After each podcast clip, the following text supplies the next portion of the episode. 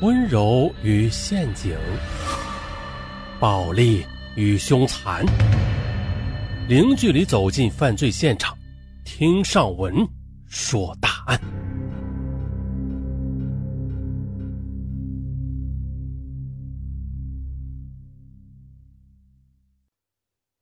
雨一直下，使深秋的成都显得格外清冷，而唐丽的情绪在这一天极度低落。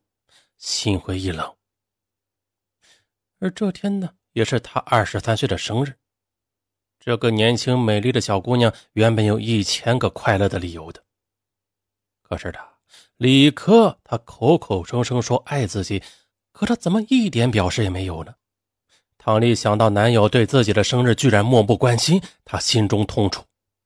她想不通，他对她掏心掏肺的爱，不顾一切的付出。可是男友为何对自己总是不冷不热呀？可唐丽不知道的是啊，她注定的要在这一天品尝人生的苦果。就在她望着窗外潇潇落雨，倍感寂寞无聊之时，同事告诉她，领导有事找，让她到办公室去一下。唐丽到了领导办公室啊，一眼便看到了两名威严的警察。这怎么回事啊？咱们从头说起。唐丽，一九八一年十一月十一日出生于成都市一个普通工人之家。因为她长得好看又乖巧，从小到大都很讨人喜欢。二零零一年，唐丽中专毕业后进入银行当代办员，工资加福利每月有两千多元呢，这让当时啊和她有同样学历的同龄人那是羡慕不已。在某银行四川分行成都蜀都大道支行营业部，青春甜美的唐丽作为单位里的行花，那自然而然的便成为很多单身男子追逐的对象。可是唐丽啊，她对谁也不动心，因为呢，她还没有发现她心中的真正的白马王子呢。然而很快的，三个月后，一个名叫李科的实习生来到他所在的营业部啊，从此便打乱了他的芳心，改变了他的命运。这个李科身高一米八，长得那是帅呆酷毙，举手投足就像是磁铁一般，吸引着女孩们的目光。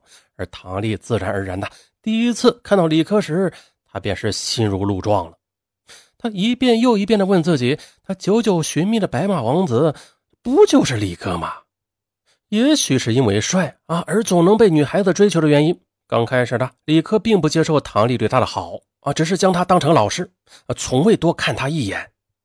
唐丽感觉压力很大，怎样才能让李克注意到自己呀？啊，怎样才能打动一个帅哥这这一颗无所谓的心呢？呃，有谁说过来？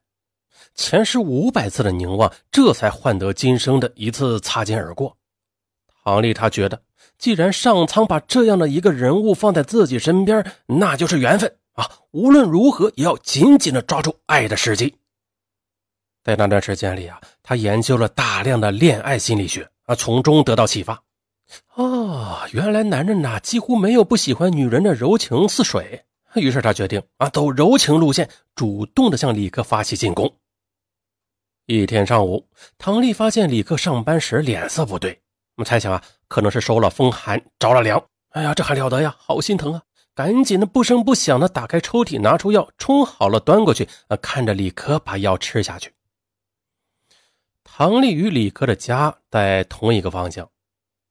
有一次，两人参加完同事婚礼后，一道回家，醉得一塌糊涂的李科摇摇欲倒，他伸手去搀扶啊，准备将他扶进出租车，李科却吐了他一身。第二天，知道自己前一晚上酒醉大吐的李科不好意思的对唐丽说：“哎呀，唐姐，对不住了，不好意思了，昨天晚上弄脏了你的衣服，我还以为什么事呢，没事的，多大的事啊？呃。”唐姐，你在工作中不苟言笑，看上去很凶，我们都怕你。没想到你原来也有另一面呢！去你的！我凶吗？我从来都是很温柔的呀，更何况是在帅哥面前，我不想温柔也不行啊。唐丽她微笑着看着李科，话中有话：“你是姐姐啊，这种玩笑可不要随便开呀。”李科半开玩笑半认真的说：“姐姐。”我不就只比你大一岁吗？我可是从来不开玩笑的。唐丽深情的望了过去，李科呢却低头避而不答。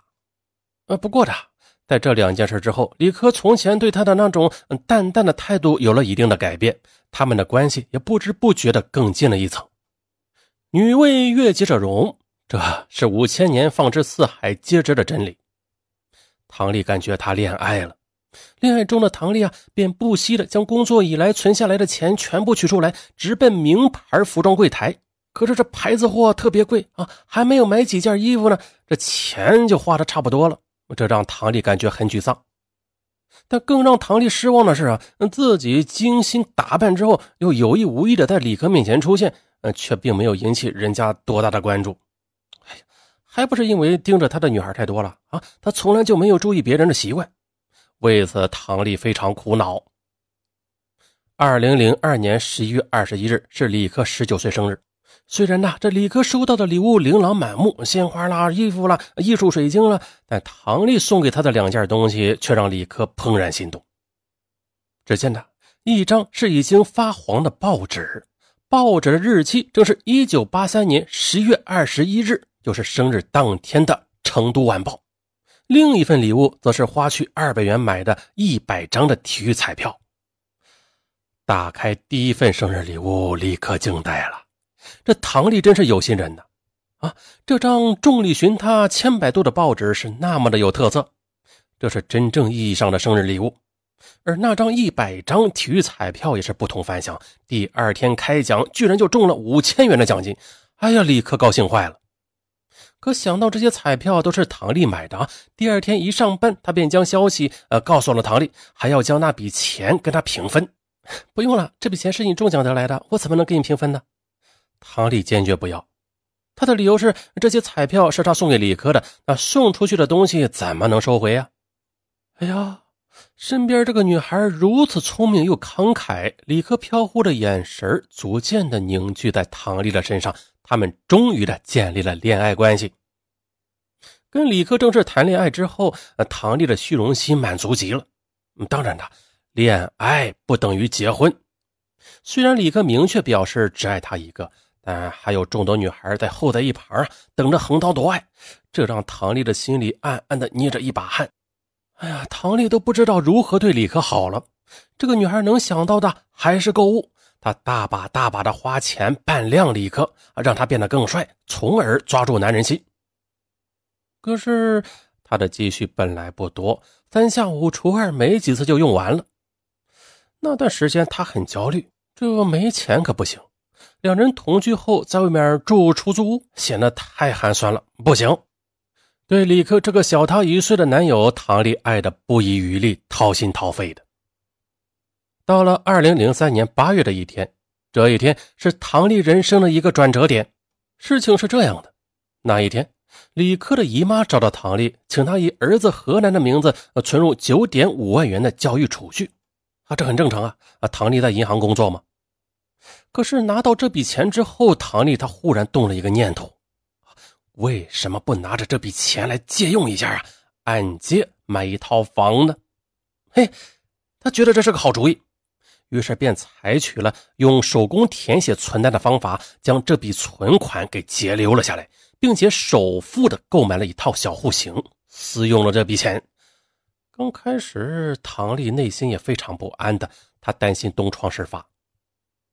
可是转眼的一年过去了，啊，他借用的钱却没有任何人发现，他的胆子渐渐的大了起来。此外，他还发现了银行管理上有很多漏洞。啊！又经过很长一段时间的研究与思考，他发现可以巧借这些漏洞，让自己轻松致富。嘿，说干就干！二零零四年八月三日，唐丽采用跳号充证手法，支取储户谢芳四千美元，结汇成人民币，存入他以母亲王丽华名义所开的账户上，用于个人消费。仅仅事隔两天，他又采取强制下账手法，支取储户周平一万两千五百美元。这钱到手之后，呃，唐丽投资七万元对房子进行了豪华装修，又买了一应俱全的室内的高档家具家电，与男朋友过起了同居生活啊！只等男友十月二十一日满二十二岁就结婚了。哎呀，有了房子，嗯，装了修，又布置了温馨的家，啊，还不行，因为那些钱都花在房子上了，啊，身上又没有钱了，啊，该咋办呢？好办。二零零四年八月九日，唐丽又采取强制下账手法，从一个名叫李红的储蓄账号上支取十万元人民币，占为己有。怀揣这些钱，唐丽觉得天特别蓝，草特别绿，自己那是特别的漂亮啊！她特地的利用一个周日，带着李科一起来到春熙路，一掷千金的买了一对情侣手表和一枚钻戒。